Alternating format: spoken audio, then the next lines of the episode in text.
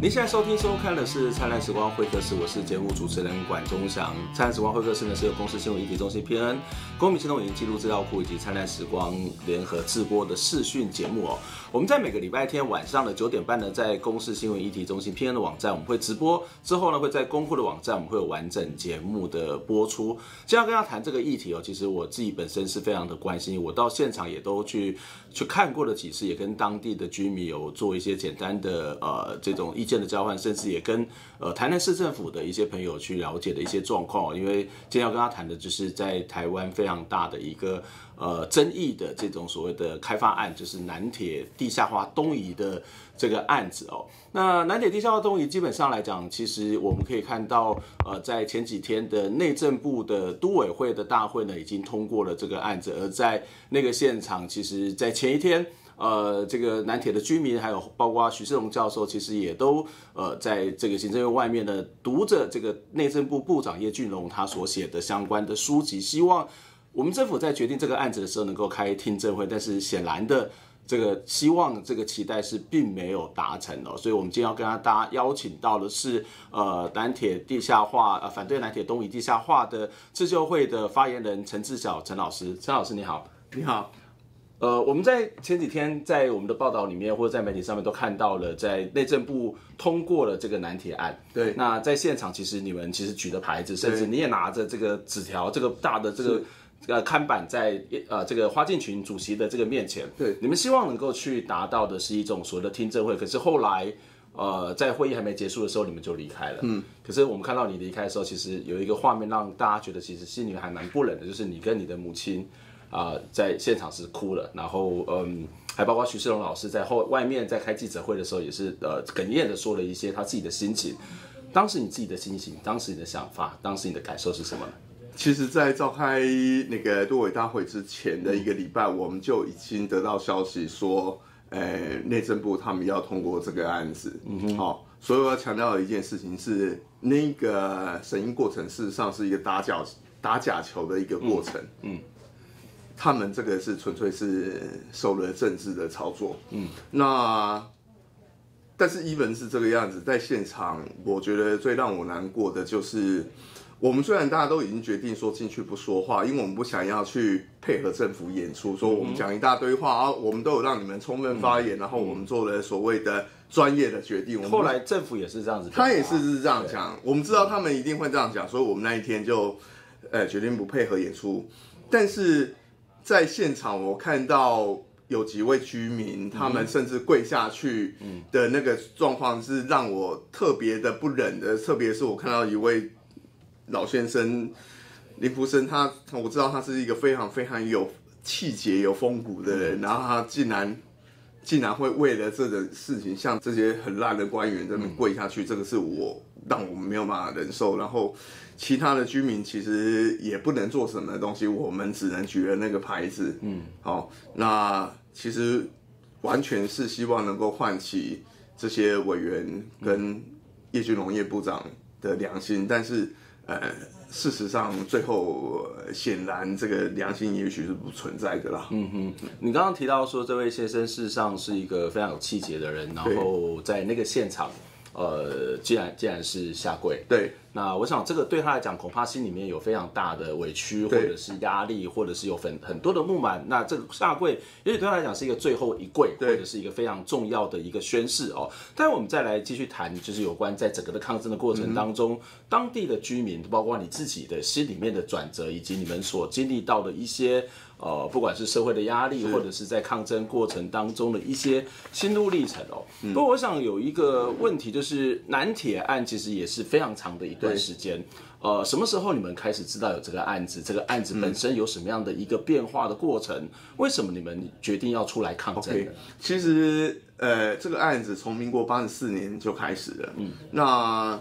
我父亲因为是甲等土木技师，嗯、那他有一些大学同学，其实之前在中华顾问公司里面担任蛮重要的职位，嗯、所以我们家是非常非常早之前就知道有铁路地下化这个案子。嗯、那其实沿路的居民也都陆陆续续也有听到，从他们不同管道也知道有铁路地下化这个案子，但是大家的认知一致的都是要在本来的轨道的下面去是呃设置那个永久轨道。对，因为这样子的方法不只是在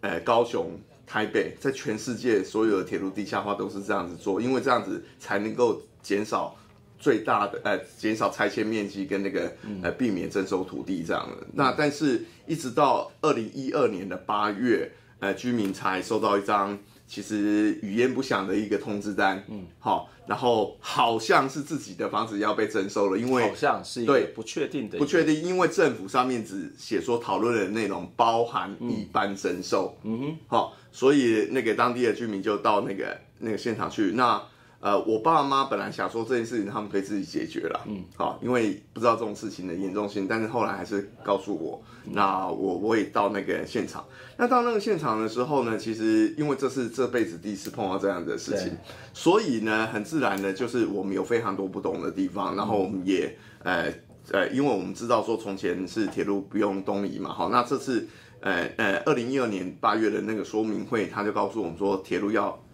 东移到老百姓的家里面，所以整条路线呢要进行一般征收。嗯，好，那当然老百姓没有办法接受，就会质疑说为什么要东移？嗯，好，然后呢，他给我们的回答其实是非常荒谬的。他说如果不东移，火车会出轨。嗯，好，那他们也很回答说，因为台南的地址的关系，必须要东移。但是这两个。呃，回答其实你如果从正常逻辑想起来是不可能的，因为本来其实是一个科学上面去可以证明的嘛，对不对？到底会不会出轨？没有错，是地址会不会有问题？没有错，他们有拿出相关的数据？完全没有，完全没有，就是空口白话这样子。然后，但是其实我们从基本逻辑判断也可以也知道嘛，本来的轨道的线型是这个样子，为什么你地下化之后就会出轨？嗯，好，那除此之外，就是这二三十年。台南也没有经过什么太大的那个地址变动，嗯哼，那为什么从前地址就可以让这个圆轨施作，那现在地址就不行？嗯，所以呢，很自然的我们就提出一些质疑。那刚开始的时候，我们呃并不是那种抗争的方法啊。刚刚开始的时候，我们是希望说能够跟赖清德讲清楚，因为我们第一个第一个想法是赖清德应该是被国民党骗了，嗯，好，那。所以呢，我们就想办法去跟赖清德沟通。那赖市长刚开始的时候呢，呃，不大愿意见我们，但是好不容易呢，就是跟他见了面了之后，他就撇清说这不是他干的。好，那后来呢，就经过了很很长的时间呢，好不容易我们争取到那个，就是可以去开一个工程论坛。嗯。然后在这工程论坛之后呢，我们也跟市政府的人呢，就是仔细坐下来。经过一个下午的时间，把每一个铁工局说不能动你的论点，嗯、我们都去找工程专家。嗯、事实上，那时候都已经整理出来，嗯、找工程专家，而且去找从前旧的公文，嗯、去证明说铁工局的说法呢，完完全全都是胡扯的。嗯、而且我们都有证据。对，所以在那一次的会议的之后呢，赖市长他他最后说的，他就是陈美玲啊，哈，他说。好，就算你们讲的都有道理，嗯，但是这个计划如果我们现在把它退回到中央去，它重新再核下来，嗯，又要经过一段时间，嗯，这段延宕的时间，你们这些老百姓能够承担吗？嗯，所以那个时候我们才感受到说，原来他们所 care 的并不是人权事实这件事情，嗯，他们 care 的是其他的东西，嗯。嗯，那接下来就是非常严酷的在地方上面的。呃，市政府对媒体的放话，然后就扭曲说居民的说法，然后进行对居民的抹黑，这个样子。你刚刚谈到的那样的一段谈话，让我想起这个之前的副总统吕秀莲也是去热身，对，然后去热身的时候，其实居民跟他讲说，你盖了捷运，那热身是古迹啊，古迹怎么办呢？对，那这个副总统就说，呃，古迹很重要啊，但是如果工程延宕，如果有损失，你们赔得起吗？类似类似的一种 完全一模一样的说法，对，嗯、是的，嗯嗯嗯。那在这个过程里面，其实呃，你刚刚有谈到说，在有开工程技术论坛，但是你们提出了相关的争点，甚至你们也找到了所谓的工程专家，对，对方有工程专家，嗯，那之间没有办法取得一个共识，或者是说没有办法厘清那个科学跟技术的问题。Okay, 其实哈。哎，两边都有专家，两边都有都有一些资料，对。但是你要厘清，并不是只靠这些就可以了，嗯、你必须要靠一个平等的一个诘问的程序。嗯、当你去诘问官方，然后官方他每次都跟你闪躲问题，然后都跟你扯些五四三，然后完全没有根据的东西，这样子的会谈，在谈了十天。嗯，十个月都谈不完的，所以呢，这就为什么我们，因为我们有太多这种经验了，我们有呃呃讨论会、说明会、公听会、家户拜访，有各种的名目的所谓的沟通，但是事实上它进行的就是以上我们谈到的那个官方，它完全规避问题这样子的一个过程，甚至在都委会里面也都是这个样子，所以这就为什么我们一再强调说，应该要办一个行政听证来让。彼此双方有一个平等的平台，而且这个样子你才能够厘清事实的真相，嗯、你也有助于让这个呃计划顺利的进行，嗯，好，然后也才能够去定出一个比较。呃，符合那个这个全面思考的一个计划，嗯哼，哦，那但是很显然，政府并不想要跟你讲道理啊，嗯，不过我我们知道你们的一个诉求，一直希望能够办行政听证，对，那其实说实在的，我有点会担心说，你真的觉得办行政听证对你们来讲是有利的吗？嗯、就是从过去的经验，我们可以看到，呃，我一直觉得，包括我上集的节目里有提到，嗯、民进党是一个非常重视程序的政府，对，那这个程序他会把它做足，可是一些基本的价值，他恐怕是未必。会同意，嗯、我们也看到很多的行政程呃听证里面，我们虽然有预备听证，嗯，这个议题大家是可以共同的进行一个协商的过程，可是会议的主席他还是有很多的 tricky 是可以做，对对对，这是第二个问题。第三个问题是说，好，那真的把这些东西摊开来了，对，对。呃，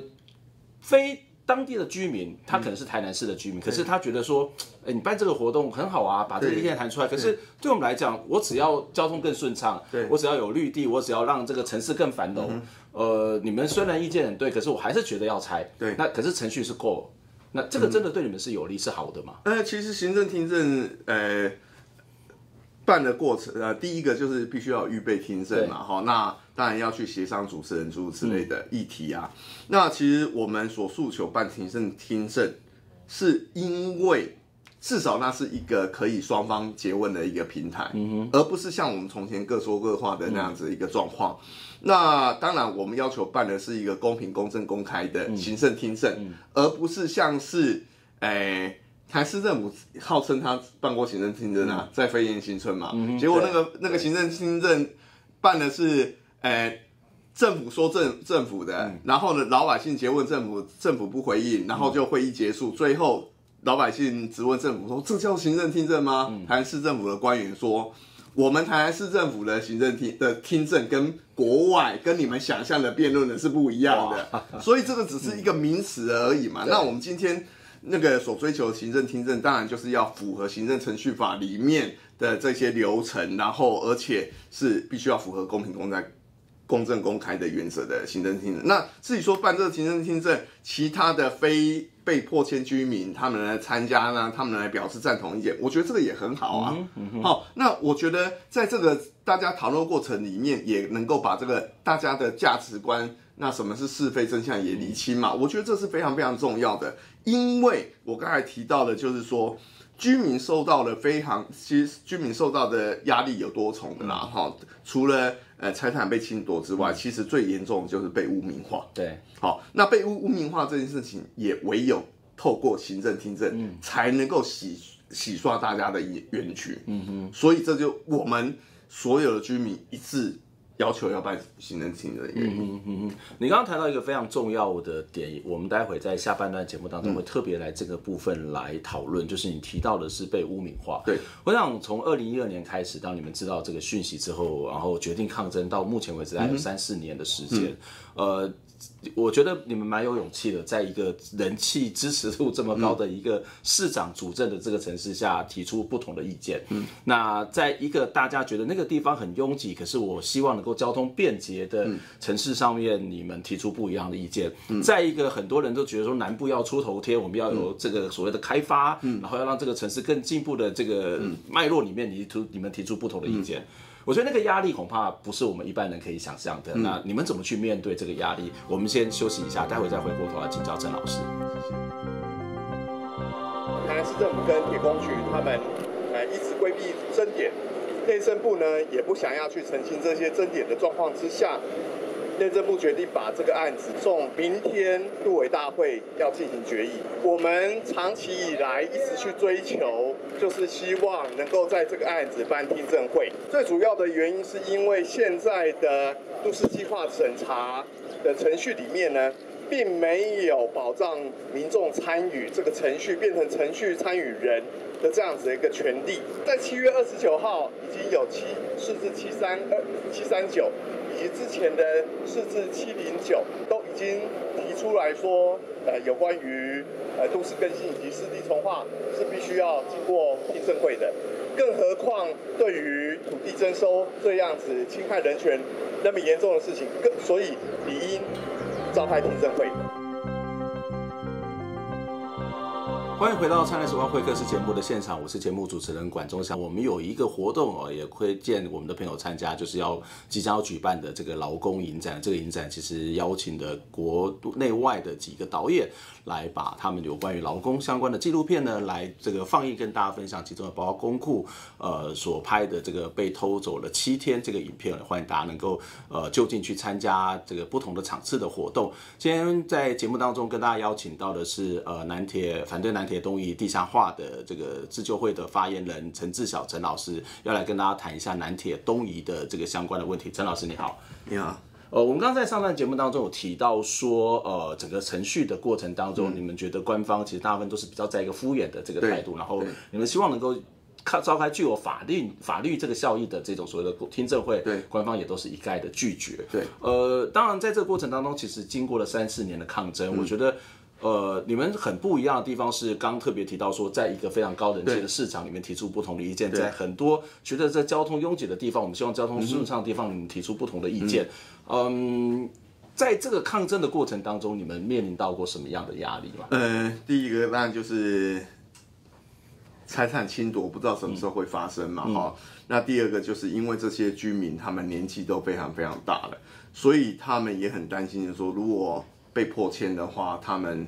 不知道怎么样子活下去。嗯哼。那第三个就是，呃，邻里之间，嗯，好，他们因为误解这件事情，嗯，他们以为我们是反进步的，嗯，好，那反对开发的，然后那个以为我们是爱钱才自私才去阻阻碍这个建设的。呃，所以呢，也对我们有非常大的误解。那除此之外，还有一个蛮特别的，就是我们抗争的过程里面，其实刚刚好经历那个打倒万恶国民党的那个社会氛围里面嘛。嗯。所以呢，其实也有不少的压力是来自希望说我们不要抗争，嗯，好，不要伤害到赖清德，不要伤害到民进党，嗯嗯，好，呃，要顾全大局，嗯，好。那在这样子多重的压力之下，其实我们居民能够做的。很简单的，就是我们希望把真相给他讲清楚。嗯、啊，那首先我要特别提到的、澄清的，就是说，我们反对的是铁路东移对所造成的扩大征收，嗯、我们并没有去反对铁路地下化。嗯、所以有关于老师刚才提到的疏解交通啊，嗯、呃，诸如此类的，也都可以在不扩大征收老百姓的土地的状况之下是可以完成的。嗯、好，那除此之外，因为这个压力的确是非常非常的大，嗯、而且甚至呃。对于我们可不可以成功这件事情，嗯，呃，我们也未必有有那个，因为那么大的压力，其实也不是有非常清楚的看到那个光明，然后，嗯，那所以呢，这些居民他们在面对这样子那么大压力的时候，我只能鼓励他们说，今天我们的抗争，并不是只是为了这一个你们的家园而已，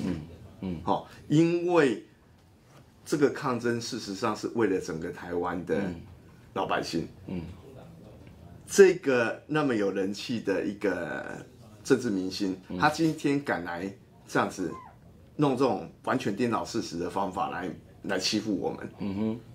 接下去就会鼓励其他的政客用同样的方法来对到其他的老百老百姓。嗯，所以如果我们能够坚持下去，我们给这个政客呢，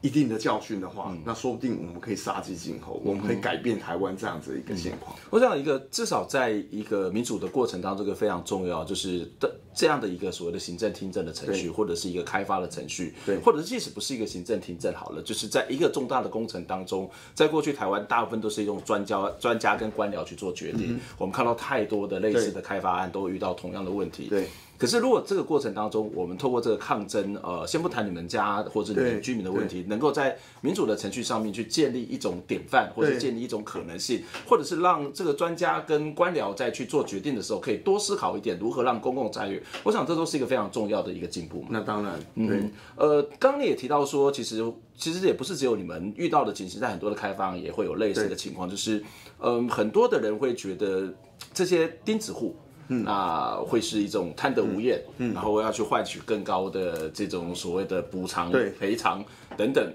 在这个过程当中，台南市政府提出过什么样的所谓的好处，好要给你们？那你们怎么去看待这个好处？你们是不是真的像外界所说的，嗯，我就是要更高的东西？他提出的，他提出的呃条件就是说，他在一个很偏僻的地方。好，在飞机场的对面，嗯，去盖叫做照顾住宅，嗯哼，好，那那是一个集合式高楼高楼的住宅。那其实我们这个运动以及当地居民，我们并不是要去跟政府谈这些赔偿的，嗯，因为你必须要确定这个土地征收是有道理的，你才来跟我们谈赔偿。嗯，好，那台湾市政府在外面说那个说我们这些人是钉子户，但是不要忘记三百四十三户里面。嗯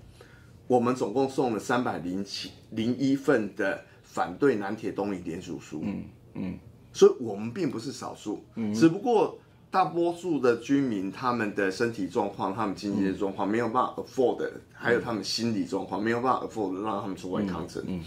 那除此之外，有关于说这再回到这个照顾方案，那个非常偏僻的地方，如果居民要被从市中心的透天处，嗯。被征收了之后，搬到那个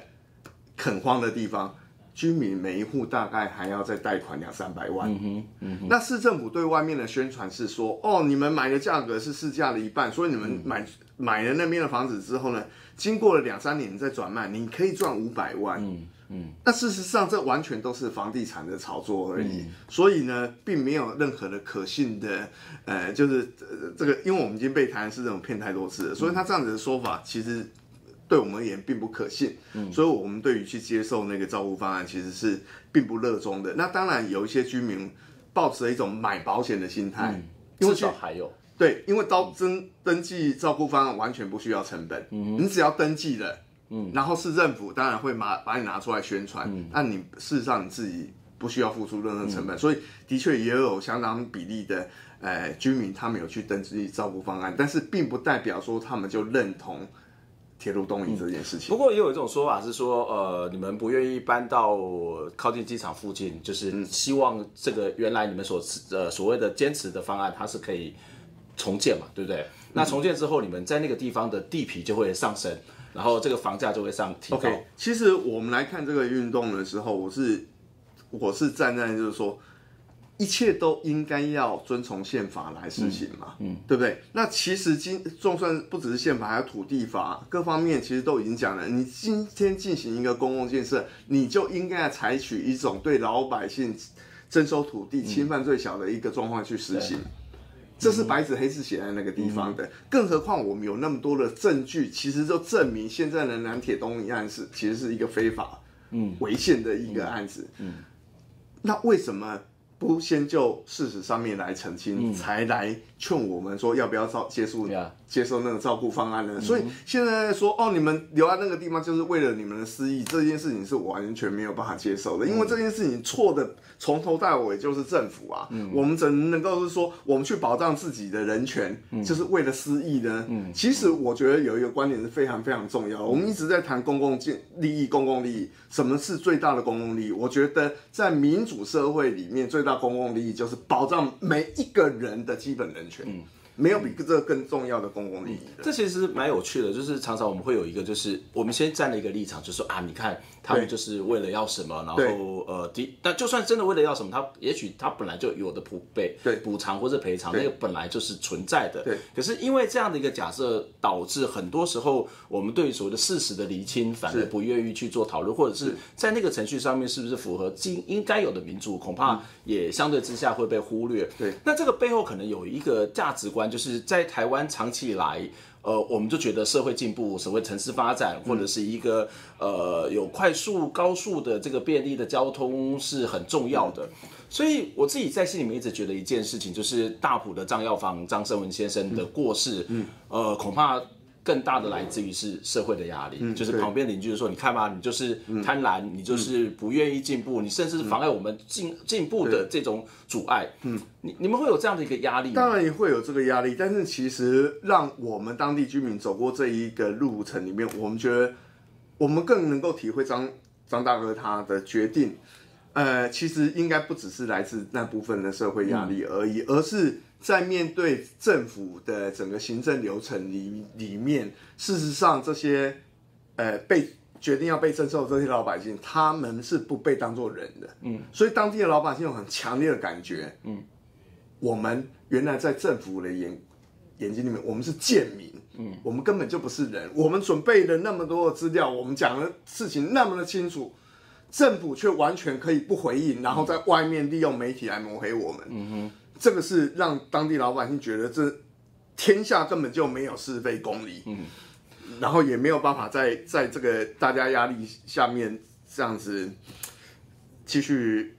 已经没有办法回到正常生活了。嗯，我曾经在一场演讲当中，我用电玩的模拟城市来谈的，我们现在的政府的一些土地的开发，就是对于政府来讲，对于专家来讲，他。某种程度像是在玩游戏一样，在玩一个 game，然后我只要在哪里盖个东西，然后我在一个一个在虚拟的这个计划上面，我们做了什么？可是任何一个开发案，它都涉及到人的问题。那一个社会里面最重要的恐怕不是那个房子，不是那个金钱，而是人。呃，其实我觉得你们还面临到一个很大的压力，就是你刚刚特别谈到说，在政党轮替的过程当中，大家会希望你们以大局为重。对，那也谈到呃，这个赖市长的这个人气是非常非常高的。赖市长会成为你们一种所谓的对外沟通，或者是说，呃，对外去主张你们意见的一种无形的压力吗？甚至或者是他可能是一种有形的压力的？嗯嗯、那当然，因为他，呃，其实我们观察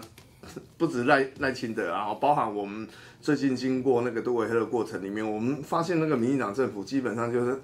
把媒体弄媒体把自己整个碎碎，嗯，然后呢就开始抢。那个蛮横硬干的。那其实赖清德他这个人跟他所显现出来形象是完全不一样的。嗯、我举一个小讲一个小故事，刚才提到大埔案，赖清德在两年前的呃那个端午节就曾经到我家去恐吓我妈，嗯，他说，